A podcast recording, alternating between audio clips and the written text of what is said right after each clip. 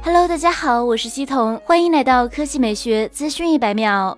折叠屏手机来了，折叠屏笔记本还会远吗？五月十四日，联想在美国发布了全球首台可折叠屏电脑的原型机 ThinkPad X1，并宣布二零二零年正式上市。尽管这还是一台尚未具备量产条件的产品，但从外媒的上手来看，它已经有了很高的成熟度。折叠屏的加入也让其交互变得与众不同。据了解，这款折叠屏笔记本配备了四比三比例的十三点三英寸二 K OLED 屏幕，折叠之后为。三比二九点六英寸，主要配置包括英特尔处理器、Windows 系统，支持手写笔，提供两个 USB Type C 扩展接口。笔记本可通过蓝牙外接键盘，加上折叠屏的特性，便携性较以往的轻薄本更具优势。此外，机身正面还提供了 Windows Hello 的 AR 摄像头。使用场景方面，用户可以在折叠屏状态下浏览社交媒体。展开模式可充当生产力 PC。官方透露，该笔记本的续航时间为一天。